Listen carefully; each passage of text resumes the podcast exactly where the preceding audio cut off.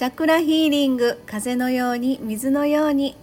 はい、えー、周波数音楽作家セラピストのエリスでございます。毎日更新中の感謝の周波数でございます、えー、何気ない日常が感謝で満たされることで世の中をプラスの波動で満たしたい。そんなことを思いながら言霊の力を借りて発信中でございます。はい、えー、そんなわけで、えー、名古屋サロン滞在中でございますがあのいよいよ今日ですねちょっと自宅の方に移動するということで、えー、松垣社長にちょっと来ていただいてましてまあ自宅まで送っていただけるという話になって、まあ、あの都合のいい方だけ取るのやめて。松崎社長です、はい、よろしくお願いいたします。ななんで？今日はね神戸の芸術会館の方に用事があるんです。芸術センター、あ芸術センターの方ね、はい、であのまあ時期は決まってませんけども、まあ、10月の中前まあその辺りに上旬に、うんえー、セラピーライブができればなと思って、はい、予約しに行こうと思ってそうですね。います、はい、あのわざわざエリスさんを送りに行くわけではございません。ついでですんで行きますかというふうに聞いたら「あ送ってくれるんですか?」って言うからちょっと趣旨違うなと思いながら。ありがとうございますはい。そんなことでですねちょっとあの感謝の周波数、えーと、収録の方が 2日遅れになっておりまして今日はですね1月25日の感謝の周波数の本文の方まずね、はい、ちょっと読んでみたいと思います。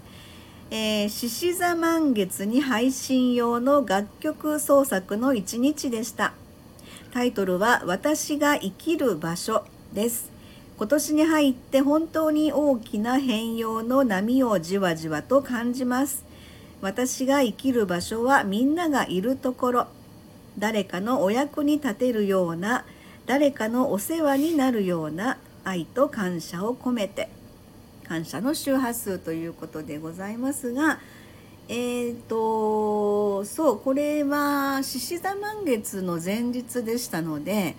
えーと、ミュージックレターというね毎回新月満月ごとに配信をやっておりますがそれの楽曲作りで一日こもってやっていた日なんですけれども、はい、結局あのなんていうのかな獅子座満月からの、まあ、いろんなメッセージを受け取りながらそれを自分の中で落とし込んでそこから感じたのを、まあ、メロディーに綴っていくっていうことをね毎回やるんですけれども。でそれに伴ってやっぱりこうチャクラメッセージとかねいろいろ言葉を下ろしながらそれを自分の中で感じ取って、えー、鍵盤の上でこう探りながら感じたものを落としていくっていうそんなことをやりながらですねで一回ちょっとひらめいたのをバーって作ったんですけど途中で全部ひっくり返しちゃってあ違うわと思ったんですよね。で初めのフレーズの本当何小節かの部分だけなんですけどでえー、っとまたなんかふっと入ってきたものがあってでそれがまああの別の、えー、十二聖者 十二聖者。そうじゃそうじゃ十二星座チャクラストーリーのね方で上がってますけどそこの BGM の頭出しのところが、えーと、また別で浮かんできたっていう流れでね。その時その時になって本当自分の中から何がどうなるか何が生まれるかっていうのを本当宝箱をひっくり返したみたいなおもちゃ箱をひっくり返したみたいなそんな感じのことがあって毎回毎回曲作りをやってるという。感じでございます。はい、それでえっとやっぱりまあこれから私が生きる場所っていうねタイトルからもそうなんですけれどもあの やっぱり自分は誰かのお役に立ちたいっていうところで自分の存在感っていうのをそこで多分私は確かめてると思うんですよね。でだけど自分一人では絶対生きることができないからそこの場所には誰かがやっぱりいてでお互いに助け合っていくそんな社会というかまあ今後そういう風になっていくのかな的なイメージもちょっとあって。そんなイメージも込めて作った曲なんですよね。だから割とちょっと最近にしたら珍しいこうなんていうかなアップテンポな感じのメロディーなんですけども「私の生きる場所」っていうタイトルから、えー何か感じますか？うーんまあいろんなことが浮かんでくるんですけども、うん。人間ってはい。あのストレスがないと生きていけないということを話したことあると思うんですけども、うん。あのノーストレスを望む方はもちろんおられるんですけども、うん。それってあのうん生きていけなくなっちゃうんですよね。うんで生きていけないというのは肉体的にもねうんはい。あの電気信号で心臓を動かしてるというふふまあそういう詳しい話はいいとして、うん。こう似た者同士で集まるという怖さとか、はい。あの私はここで住むのがいいんだというふうな、うん。えー決めつけというのもね、うん。年齢とともに変わってきたりすね。るから、うんあのなんていうかな小さな枠の中で収まることってなかなか難しいんですよね、うんうん。難しいというできないと思うんですけども、うんうん。そこをあのこう認識していいる必要性があるということと、うん。年齢とともに成長し脳の方も成長していきますんで、うん。健在意識の中でどう変わっていくかということを、うん。変わってしまった自分に対してあのこうなんて言うんだろうこう蔑むというかね俺は俺は変わってまったとかね。うん俺は？あのむ昔の俺ではなくなったんだとかいうふうな状態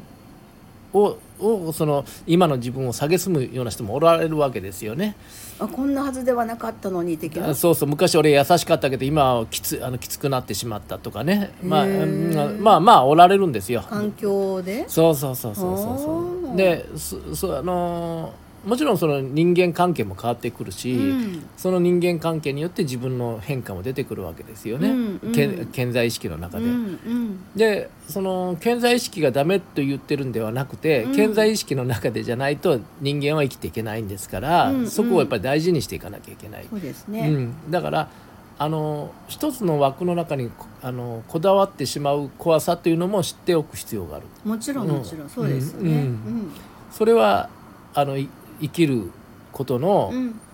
僕はベースかなというふうな。私が生きる場所っていうところのベースかなそうですよね、あの結局だからあのお互いに刺激をし合って生きるっていうのが、うん。まあ、ストレスっていう言葉になるのかなともうん。私は思うんですけど、うん。すごくそれは大事なことだなと思うし、うん。私ができることでうん。私ができないことうん。に対して、そういうところを、まあ、カバーという言い方が分かんないです、まあ、うん。協協協力者、うん。あのみたいなところが必要なのかなっていうのはあるので、うん。そういうその私も私がやらなきゃいけないってつい思ってしまうところが多いんですよね。うんうん私ができるから私がやればいいやって思って、そこは自分の最大の学びでもあるんだけれども、うんうん。やっぱりあの助け合いっていう、あのお願いをするっていう部分もすごく大事でそれはやっぱりよく松崎社長が言われてるのはあのお互い認め合うっていう尊敬し合う、まあ、尊重し合うっていうそこがあの、まあ、ストレスも含めうん。刺激合いも含め、それができればそれ踏まえた上で、うん。そのお互いの関係性をあのつなげることができればそれ最高だなってもうそれはお互い認め合った上でね。そうそうそう、ん。理想像って言ったら理想像なのかもしれないけど、はい。その理想像を追い求めなきゃ理想像には近づけないんだから、うんうん。あの子供みたいなことを言うなよなってよく僕言われるんですけども。あ 松崎さんが、まあ言われる言われる。確かに。あの社会人はそんなこといかんでしょって。いやあいかんでそうなん社会人がいかないんじゃなく誰にて言われるの？よく言われてました。今はね年齢が上に上がっちゃったから言われることないけど、昔よく言われてましたから兄貴にも言われてましたけども。だけどその理想像を追っていかないとあの形にはなっていかないんですそうですよね、ううんん確かに。それができるかできないかは別の話ですわ、うんでそれをみんなが持つようになってくると、うん。やっぱり社会は変わる、うんうん。今でも社会は20年前とか10年前と比べたらガラリと変わってるんですよ。確かに、えうん。えでそれが昔の方が良かったっていう人も多いんです。はいはいそうですよね、うん、それは昔の方が生きやすかったからね、うんご自身が。うんうんうんうん。で今のは生きづらい。うんうんじゃあなんでなんでだろうというところまでいかないのね。うんそうだね。うん、今今がっていう感そうじだもね。そうんそう、なんで生きづらかったんだろうとか。今がね。そうそうそう、んんん確かにそこは自分にとって都合が悪いからですよね。ものすごくそういう意味では時代も大きく変わろうとしてるし、うん、で今回その獅子座満月の曲作りの時に、いろいろあのチャクラメッセージとか調べるんですけど、うん、あの獅子座の神話っていうのが実はあって、うんうん、あの獅子座っていうのはえー、っとヘラクレスっていうねヘラクレスが獅子の皮をかぶってるんだっていうことでそれは、うん、えー、ヘラクレスが自分は強いんだぞっていうのを誇示するために獅子の皮をかぶってたっていう、まあ、そういう神話が実はあるんですよ。うん、はい。えーとそれでえっと、その神話、まあ、見た目の強さですよね、うん、そういうは。外から見た目の強さっていうのを誇示していきたいって。でも今回の,、えー、っとその獅子座満月のチャクラメッセージの中には実はその中身が大事なんだよっていうことがすごくその私の中で感じたんですよ、うん、その魂レベルのつながりの中で本来の強さっていうところに導かれるよっていう外側から見た目だけの強さではなくて自分の中身からそれを表していくっていうことがすごく大事なんだよっていう精神性のつながりみたいなね感じのところをそのチャクラメッセージから読み取りができたんだけども結局そのまあ人は第一印象っていうのがもちろんあるんだけれどもでその中でやっぱりこう心同士魂レベル同士って言ったら難しいけど要は魂の成長のためにいろんな刺激もあったあったりとか、うん、要は自分と全く正反対の人との関係性があったりとかそれで、まあ、助け合いとかお互いの尊重し合いみたいなことがもしあるとすればそれが私が生きる場所の究極なんだろうなというふうに感じて思ったりします。あの僕らのねセラピスト側の人間と、うん